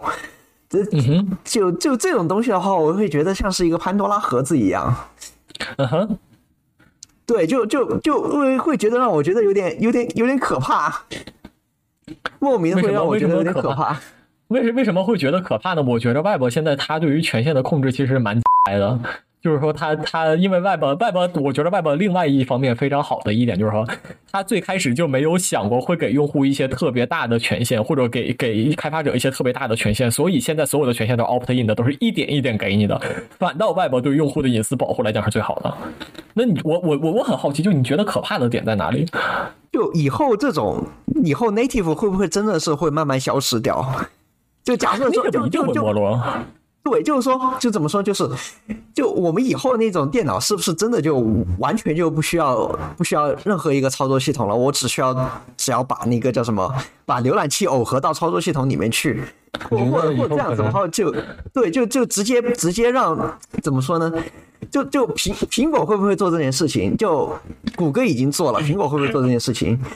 那微软会不会去做这件事情？我觉得一切都是根据需求来的嘛，你单纯的技术是没有任何的这个问题。对，因为技术上肯定没有没有百分之百的所以问题。所以那如果一个是，如果能够做一个东西让普通用户能够满足百分之九十九的普通用户，那这个东西应该就会出现。那么对于那剩下的百分之一的程序员应该怎么办呢？那可能就会给他们一个专用的操作系统这样的东西。那不就是 Linux 吗？那不就是 Linux 吗？是，差不多，可能就会按这样的机制来分化吧。我是这样的，我觉得这个你所想象的这样的一天未必会出现，或者说 Native 它至少不会没落到没有。非常重要的一个原因是 JavaScript 很拉。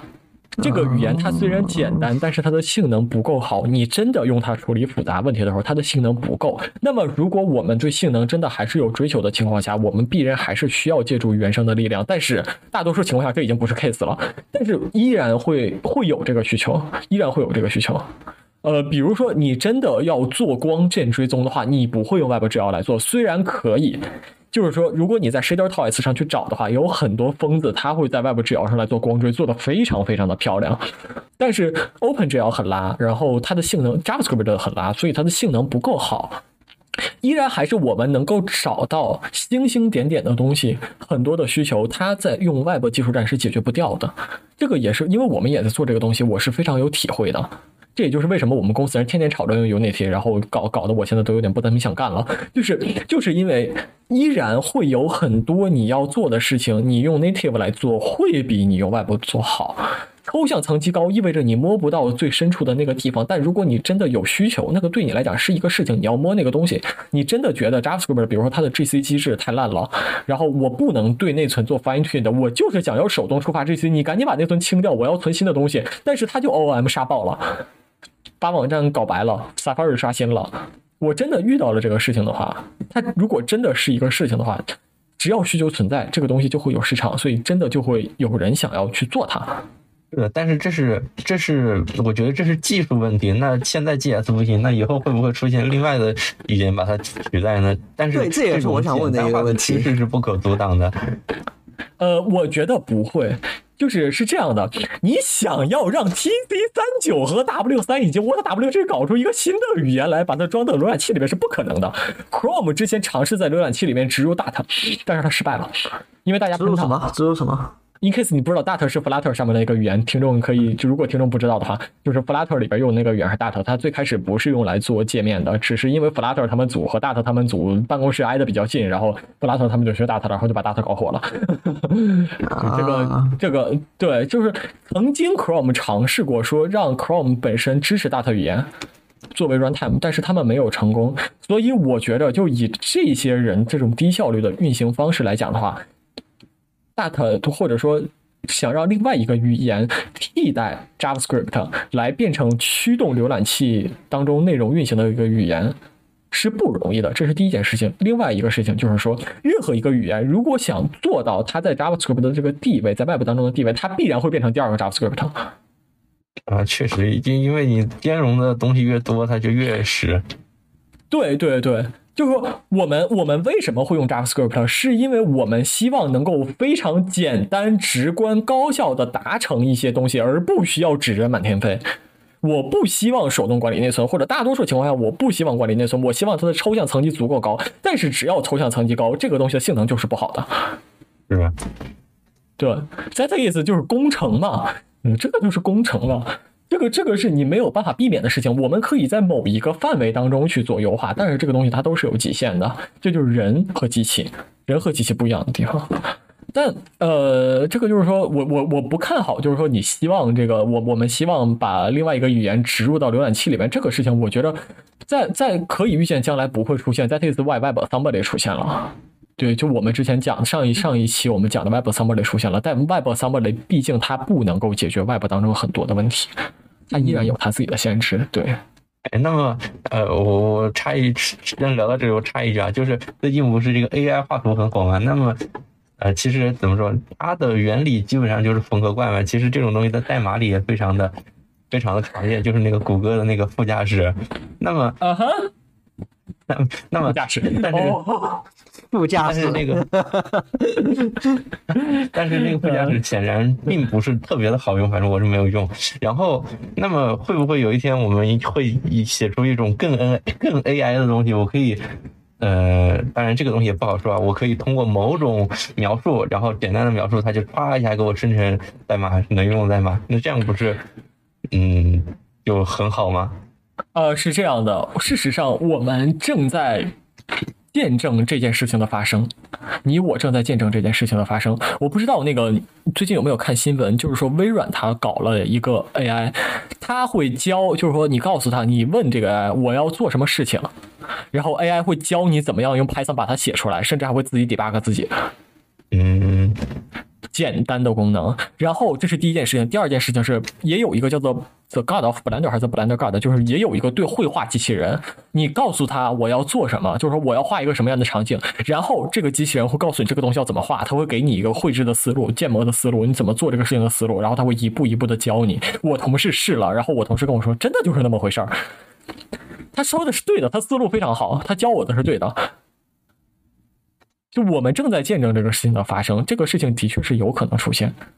那么这样这样的话，这一切的什么技术都都变成假的了，我们就可以更轻松的生成代码。但我觉得，呃，当然还有一些更复杂的问题要解决吧，有一些就是。程序的本质其实是描述逻辑，但是你得先找到一种结构，把你的逻辑描述的合理，这个自动生成才是可能运作的。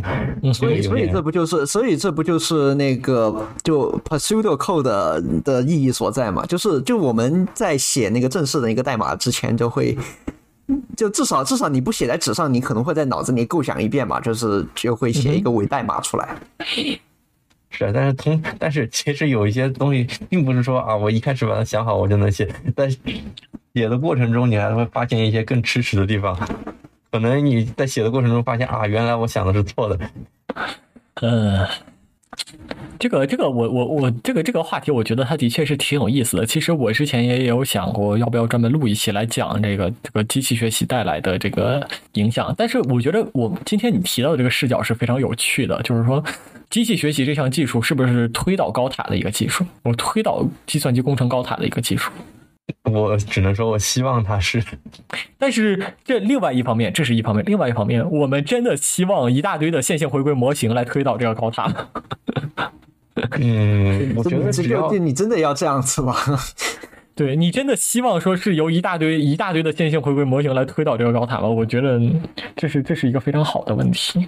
我对编程的目的，或者说我对或者说我的人生目的，并不是说啊我要把这个程序研究怎么怎么样，而是要把这个怎么说，就是程序只是一个让世界变得更好的手段嘛。嗯哼。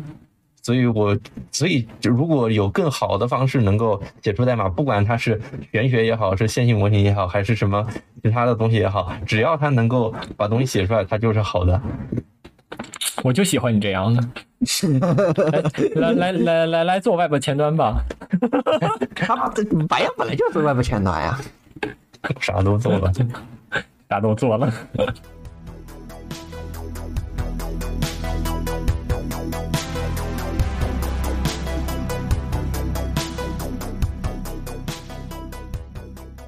我觉得今天提到的这些问题都非常的有趣，但是这个世界，这个或者说这个 C 端的未来是什么样的？这是一个很有趣的问题。我觉得，我觉得 Arc 浏览器就是我们说回来今天这个引入的这个题目啊，就是说这个 Arc 浏览器，对 Arc 浏览器，它它一定是它会重新思考我们，它实际上是在尝试重新思考我们和浏览器之间的关系。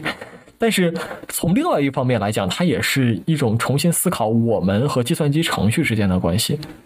嗯，对，也是也是对对，它也是一种重新思考计算机程序和开发者之间关系的这样的一个一个事情。呃，究竟什么样的究竟什么样的程序是一个好的程序？什么样的开发流程是一个好的开发流程？然后我们怎么样和说的玄学点，就是我们怎么样与硅基生物对话，或者说我们怎么样与这个计算机程序对话？浏览器，浏览器是一个非常好的一个媒介。但究竟是它，它只是一个很基础的一个媒介。那我们，我们，我们接下来来讲，就是说什么样的媒介，这样的一个基础媒介才是好的？那一一旦你现以以以以现在的这些叫什么？现在的这些理论或者感受的话，好像很很对这个问题的答案很模糊，你知道吗？我觉得就是满足需求的就是好的，这不是很正常的事情吗？但是对于产品本身来讲，它一定是追求普世价值的。因为普世价值，普世价值对他来讲意味着市场。尤其浏览器这种东西，浏览器，浏览器在计算机工程这个历史上，它是一个终极的普世价值的一个东西。对于用户来讲，它具有普世价值；对于开发者来讲，它也具有普世价值。它它 somehow someway 是一种终极普世价值的一个体现。所以，Arc 浏览器，它我觉得它在它在尝试做的事情，要比他想象当中的事情，比他想象当中的要复杂，要可怕的多。嗯，对，要复杂的多。就我们看到它，Arc 浏览器它做了一个什么东西？呃，它改变了怎么样组织这个对组织标签页和你的对浏览的这样管理你的浏览的一个信息的一个组织的一个层级，可以这么说。对，然后他他做了这件事情，他又做了一个什么事情？呃，他带来了一个非常新的，或者说一个新颖且吸引人眼球的一个视觉视觉体验。或者说交互体验嘛，也某种程度上，sort of 对。交互上会有一个，但我觉得它好像并没有隔靴搔痒，有一点就是它并没有就什么，它并没有本质上的对。去改变 Web 它的这么一个大浪潮，你知道吗？就是大量的那种应用都跑在跑在那个 Web 上面，对，甚至是有一点拥抱拥抱的一个那个趋势，对。就是我是觉得，呃，Arc 浏览器它做的很不好的几点，或者说为什么我不看好这个浏览器，我不喜欢它。一方面就是说它对于开发者是有侵入的，我们能够看到它主打的一个功能是它可以改网页。它可以依据用户的这个喜好去修改网页，这个是对开发者有侵入的。就是说，实际上是你扰乱了开发流程。好像好像并没有看到，是你你指的是那个 extension 吗？还是？对，它有它它有它它就是它，对，不是不是，就是它给你提供了它内置的一个功能，是说可以改变网页当中的这个这个表现。我不知道这个东西做没做，但是我在它的那个我我我看的文章的时候，我有看到这方面，就是说呃。extension 我觉得它也不是好东西啊，就是 extension 我也不觉得它是好东西，它改变了开发者。这个我我觉得我们可以把它当成 extension 来理解，然后我们进进一步推到 extension 这个话题上，就是我不觉得 extension 是一个好东西，它改变了开发者与用户之间的关系，它改变了一个单单向提供产品的一个关系，反过来就是说用户他变得有权利去改变产品的表现本身。而且是在呃，在不理解产品设计初衷和架构设计初衷的情况下去改变产品本身，就我们基本操作用户就会有那种装了一万个插件，然后跟我说为什么网页跑跑跑的表现不正常的这种用户嘛？这个我们上一节讲过，就是这个这个东西，我觉得这个是阿克做的非常不好的一点，它推波助澜，进一步助长了这样的一个风气，就是说我可以改变，我可以任意一种方式改变我看到的这个软件。它比它甚至要比破解软件更加的恶劣。破解软件只是改变了健全系统本身，但是，呃，你浏览器插件实际上连产连整个软件的外貌都改掉了。它甚至改变了整个软件的运行逻辑。这个其实是对开发流程的一个非常大的一个破坏，或者说，它给开发者的这个开发流程增加了非常多的难度，因为你要考虑到用户可能对你的产品做的破坏性的修改。一个非常简单的例子就是说，你现在在写 HTML，你在写网页的时候，你不可以随便起 class name 了。你脑袋里边要有一个白名单，这个白名单是什么？adblock 的白名单。你起这些名字，装了 adblock 用户，这些这个你的这些容器就显示不出来。现在看它它这种插件系统的本身永久性的改变了开发者和用户之间的关系，并且让开发的流程变得更加复杂了。我作为开发者，我不乐见这个东西，这是第一件事情。第二件事情就是说我坚持认为，一个好的浏览器应该是容器，它就像一个杯子一样，杯子是用来盛水的，或者说一个红酒杯，红酒杯本身不可以太。太抓人眼球，它要是一个非常好的容器，能够把内容衬托出来。一个好的浏览器，我认为它的产品设计目标永远是它能够更好的把网页本身或者产品本身衬托出来。但它，我我不认为它应该去抢占过多的眼球。但是我们来看 Arc 本身，它，我觉得它太跳了。啊，对。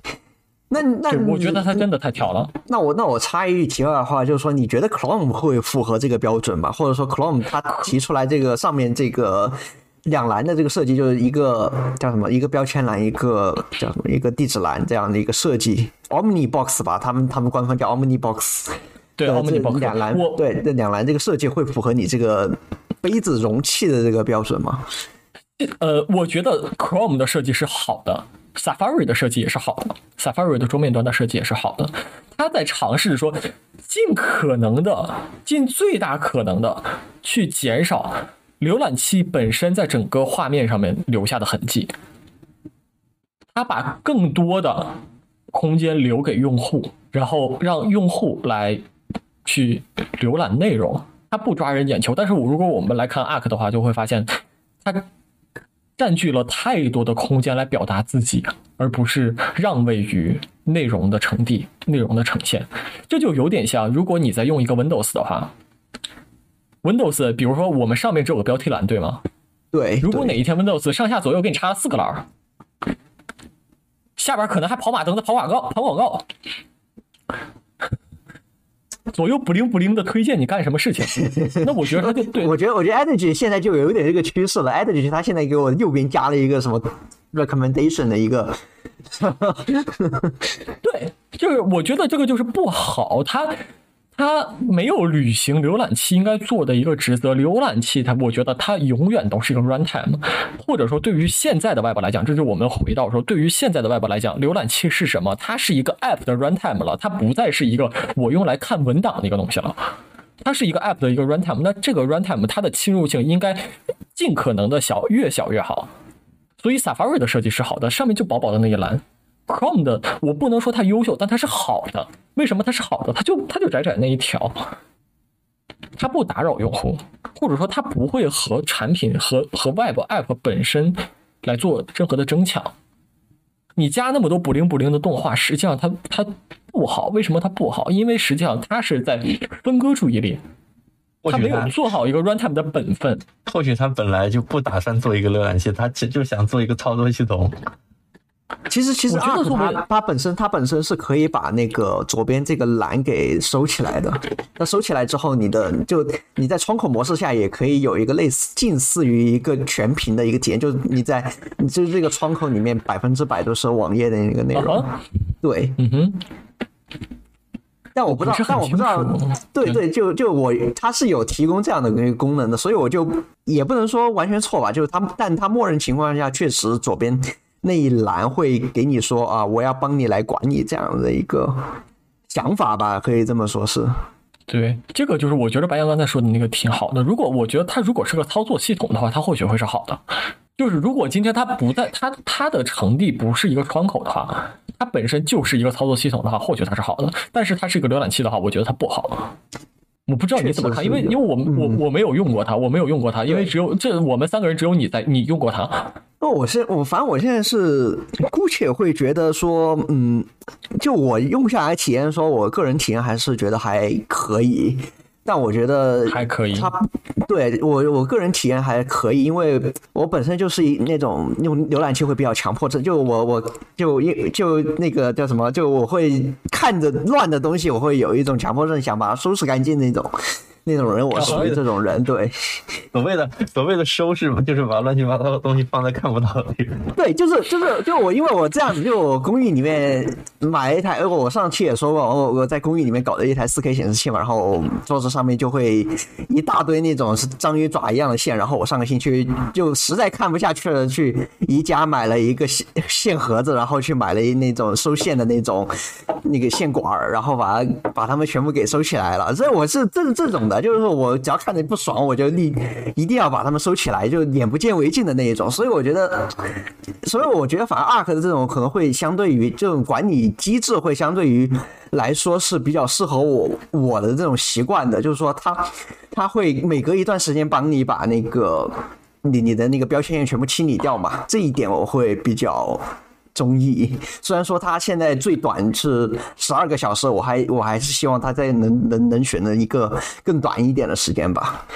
但我就嗯就就这么说的话，如果就这个角度来说的话，我觉得还还行，还可以。然后另外一个我比较喜欢功能就是，就包括 Chrome，它也其实也是，其实也有这个功能。但我觉得 Arc 是我目前来说做最好的一个，就是因为我是学校会有一个 Cookie 有有一个 Cookie 容器，然后我个人会有 Cookie 容器嘛，对吧？然后 Chrome 的话，它是有一个那个 Profile 的那个功能，对吧？嗯哼。对，然后如果说是你想同时打开两个 profile 在同一个页面上面的话，那么你在 Chrome 上面你需要两个窗口，但在 Arc 上面你只需要呃左边那个栏，然后从轻轻从左右一滑，你就可以切换这个 profile。我觉得这一点的话还是还是挺好的，就至至少对我来，因为我是经常要在两边切换，所以嗯，这这这个功能对我来说是呃相相相当相当有用的吧，应该说。明白，明白，明白。我问一下，那个浏览器它内核是什么？还是 Chrome 吗？Chrome 吗？肯定。哎呀，就换汤不换药，还是还是不离可核。那不就是那不就是那不就是他就光做了一点门面门面活吗？对，就是做了一点门面活。对，其实你说的也没错，他就是做了一点门面活。他其实没有本没有从本质上改变 Web 的使用方式，只不过换了一个比较 fancy 的一个呃呈现方式吧，可以这样说。对，但我觉得这个东西它其实更像一个营销和设计的作品，对它不像是一个，它不像是一个严肃的产品。对，就就感觉给人给人感觉是，呃，他们的确是做了一个比较好，对他们的确是做了一个比较大的一个 leap，但这个比较大的大的那种改变吧，可能更多的是在表层。对，对我我觉得，我觉得他可能还是我我我非常遗憾的是，没有看到他对于人和设备之间的关系的一些思考，包括这个对于外部外部这个东西的本质的思考，我从这个里边没有看到，这个是非常让人遗憾的。但比如说另外一个很火的一个浏览器，我觉得你可能大家都用过 Vivaldi，就 Vivaldi 的话，它是 Opera 哦，原来 Opera 的那那一群人出来的，然后他们做了一个。一个新的浏览器，然后这个浏览器也是 Chrome 内核的，但是你能从这个浏览器当中看到很多老的 Opera 的影子，然后你也能够从这个浏览器当中看到，就是说它，你能从这个产品当中看到它对于 Web 是什么，人和设备之间的关系是什么，它有这些见解和思考在这个里边。但是非常非常可惜的是，这个这个嗯从 Arc 浏览器当中，因为我看到的只是只是宣发文章啊，这个我没有实际用它，因为我也不用。麦克，所以 看到的这个宣发文章中，大家特别青睐的或者大家重点的去宣传的这个东西，我我觉得，嗯，我从这个当中看不到，也有可能是写文章的人的问题，但至少我从这个当中看不到这些思考。其实我觉得，其实我觉得你说其实挺对的，就是说他只是在，就是怎么说，就其实其实你用 Arc 的话，它只是从一个，嗯，对我来说，它其实只是从只是从一个客户端换到另外一个客户端里面去，那但那个客户端只是一个比较好用的那个客户端而已，就仅此而已。对，就对于我对于我来说是是这种感受。呃，我然后我再问你一个问题，比如说我是微软账号的使用者，然后也有一些人是 Google 账号的使用者。那比如说你你换了浏览器，你很多浏览器同步，比如说你保存的密码、你的历史记录、你的收藏夹这些东西，大很多东西是迁不过去的。你真的会用你真的会用浏览器内置的密码保存功能吗？我会不要这样做，不要这样做。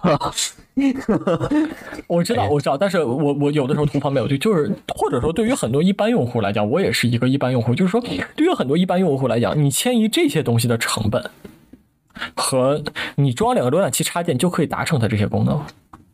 就是说，还是一个成本和收益的一个问题。我可能你说的这个十二个小时自动就关这个窗口这件事情，是不是一个插件也能做？嗯，当然确实。对，可能它不可替代的一部分是它的视觉非常的优秀，但它的视觉换来什么巨大的内存占用？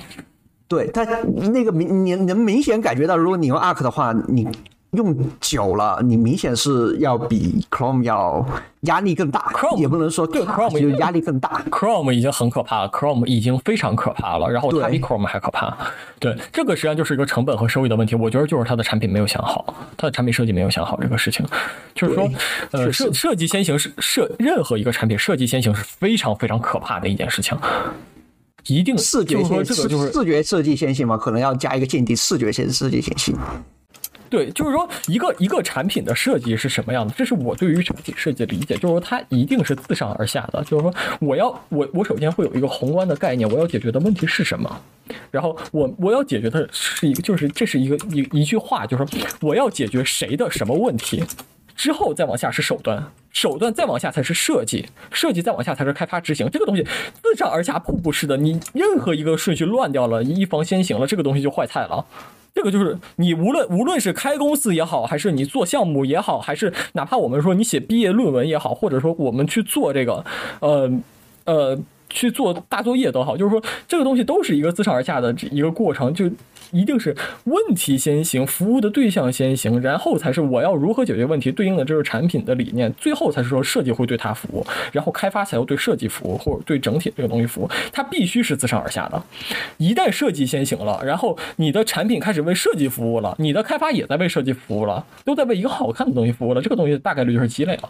对，这个这个这个，你说这个很很对，就是我最近你在学那个 UI 嘛，就我们有个课程是 UI 嘛，然后 UI 那个，然后我们就我们的我们那个大作业，我们有个大作业就特别特别可怕，就是这这这，对我们的就那个几相当于是结课作业吧，特别可怕，然后我们基本上就是没有什么章法，然后大家就随便画两个页面就出来了，就。就非非非非常可怕，就就产品设计上是一个灾难，我觉得是。对，这个这个这个就是一个一个很怎么说呢？就是的确是一个很浅显的事情，就是你很难期待说这个，因为你们那个都是大学刚毕业的学生嘛，应该也算吧。反正我是觉得，我是觉得，如果说是这个这个就这个产品，如果真的是拿到呃实际实际生产运用中去的话，我觉得是个灾难。我觉得。不单是时间不够的问题，我觉得更重要的是，你本身流程就是就是就是错的。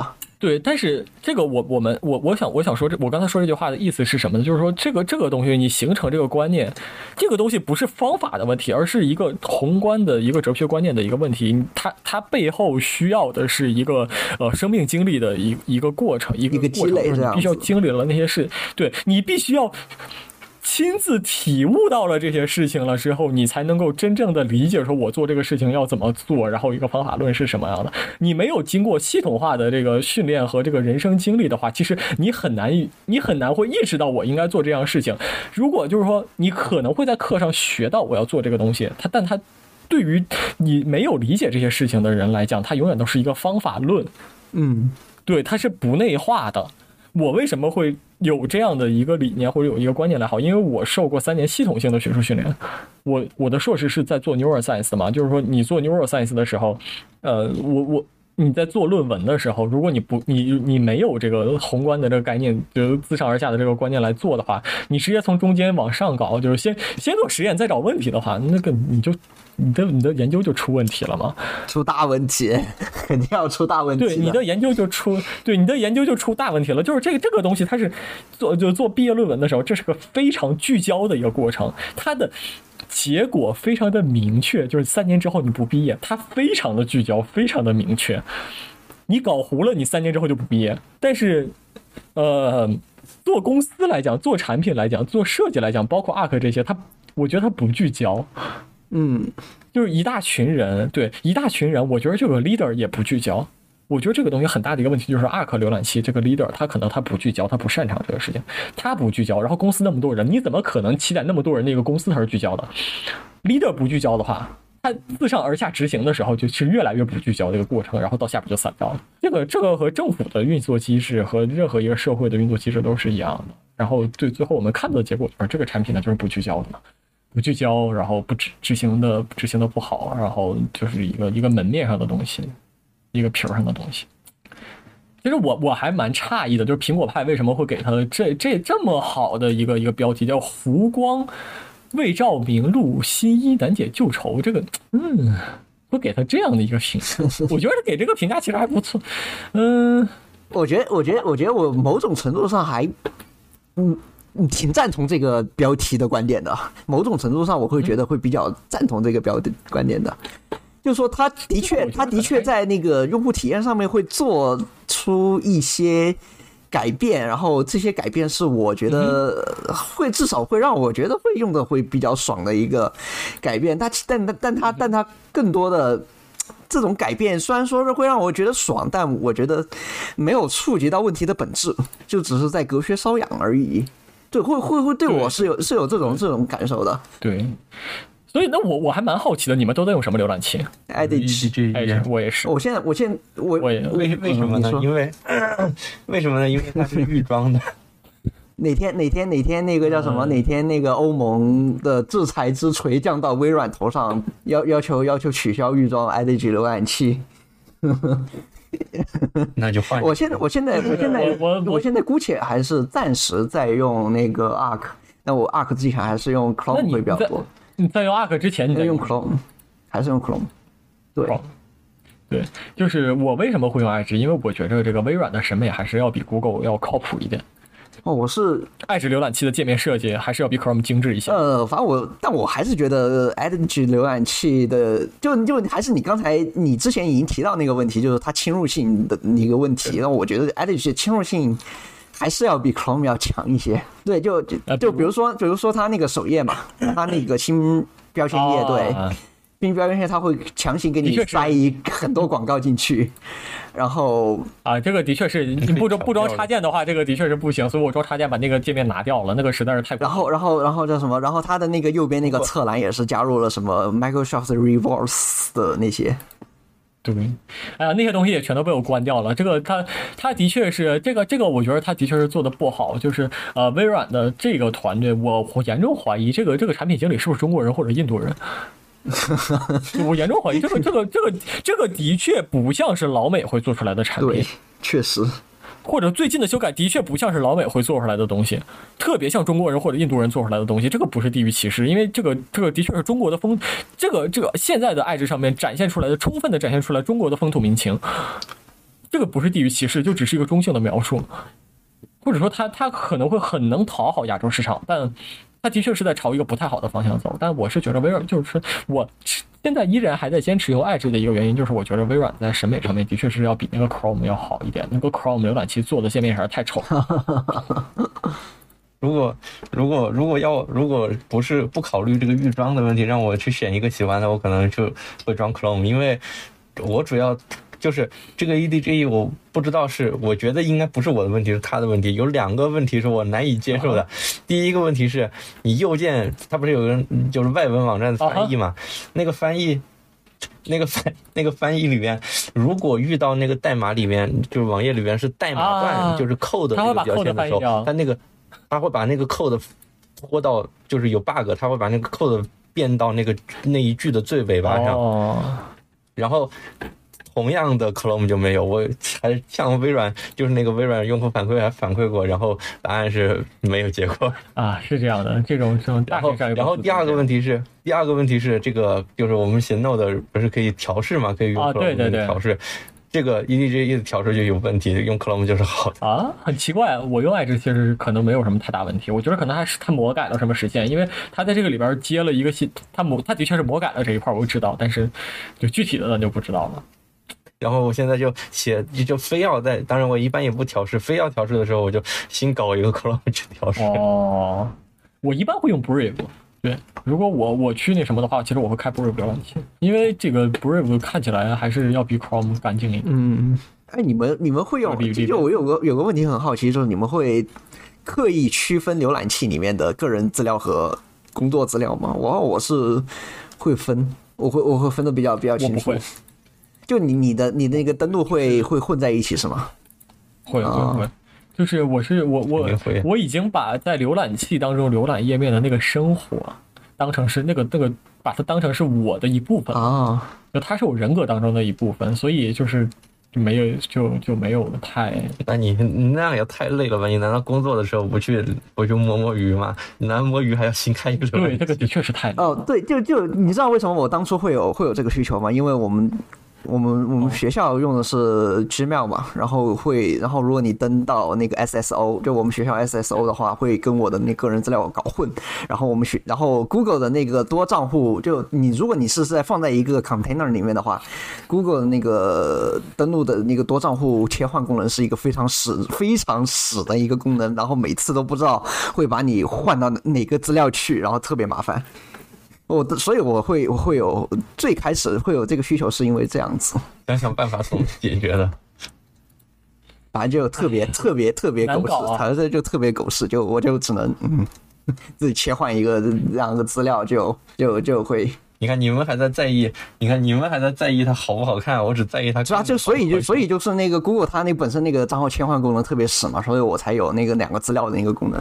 甚至我最开始用 Firefox 的时候，也是会特意，因为当时我换 Firefox 的时候。它的那个那功能还在那测试当中，就是那个多资料切换功能还是在测试当中。然后我用 Firefox 最开始就是用 Firefox 那的一个原因，就是在 Firefox 里面，它那开两个资料是不需要切换窗口的。我我我对，所以我当初换 Firefox 是因为这个。哦，完全理解。然后如果说是如果说是现，而且现在那个用 Chrome 浏览器的话，就因为我现在 Chrome 浏览器是有两个资料嘛，一个是学校的一个资料，然后一个是我个人那个资料。然后如果你在没有开任何 Chrome 浏览器窗口的前提下，你打开 Chrome 浏览器的话，它会弹出一个框，或就是从你从你呃打开电脑，然后到输入网址，以前你只需要点一个 Chrome，现在你点了 Chrome 之后，你还要再让 Chrome 让。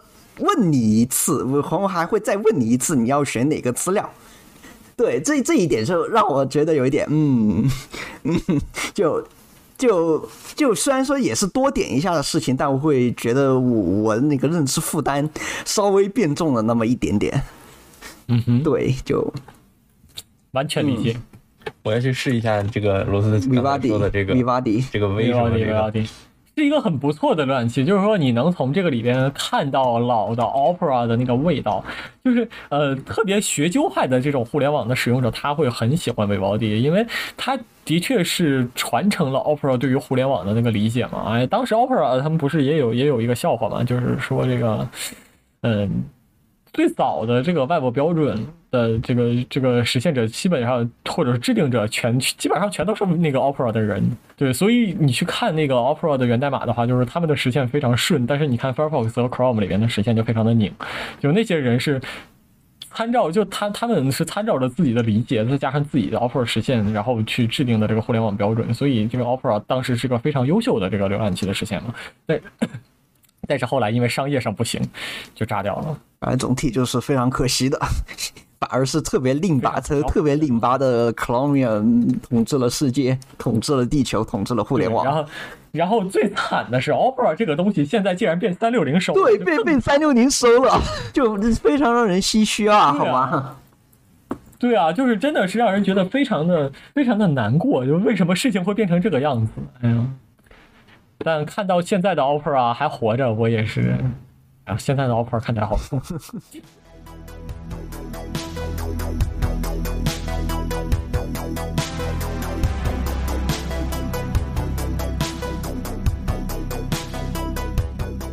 最后，我可能需要打一个小广告，或者说这个这个简单讲一讲啊，就是呃，我现在是一个 all all in web 的一个人，然后这个其实我对呃我自己对于 web 这个东西呃还是。有某种情感在这里啊，或者说，呃，因为我我是一个从做 Web 开发当中获得这个快乐，真的是获得快乐的这个记忆是非常多的。它是我开发做开发的这个经历当中给我带来最最多最多快乐感受的这样的一个一个一个领域或者怎么样，或者说一件事情，对一个领域。呃，所以我个人来讲的话啊，就是还是希望能够再推动这个领域往前走，对。我个人还是在推动，希望推动这个领域往前走，特别是在 Web Media 和 Author 的这个 Authoring System 这个层面上，我希望能够帮助整个外部生态向前走得更远一点。在这一次，为什么我们开源了 Reactive System？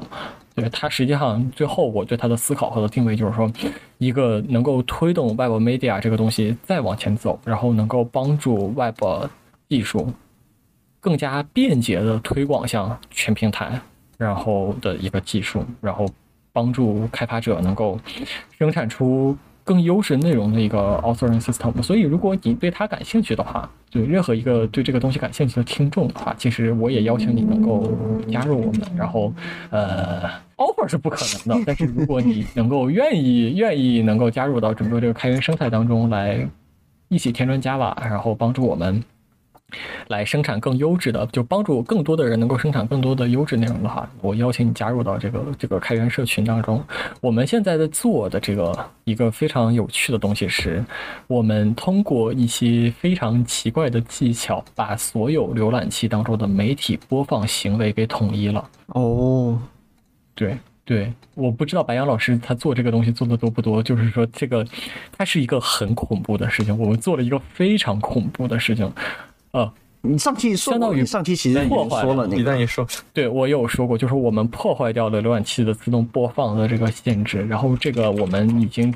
这这一段时间，我们把它做的相对来讲已经比较完整了。然后我就在考虑要不要把它打包成一个独立的浏览器组件。这个是我们现在做的一个事情。我们在做的另外一个事情，实际上是呃媒体的一个处理流水线，就外部媒体的处理流水线和这个呃效率优化的一个改一一一个一个底层的这个基础封装。我们在做的事情是这些。如果你对它感兴趣的话，对，欢迎来我们的仓库看一看。对。行，小广告。行，到时候把那个我们会把那个仓库链接放到 show notes 里面去。好的，好的。还有，哎，借借柜台打广告是不是不太好？没事啊，没事啊，我们都 Q 了，对啊，我们都 Q 了，我们之前节目都 Q 了好几次，那个那个恐慌的 real 都没找我们，对吧？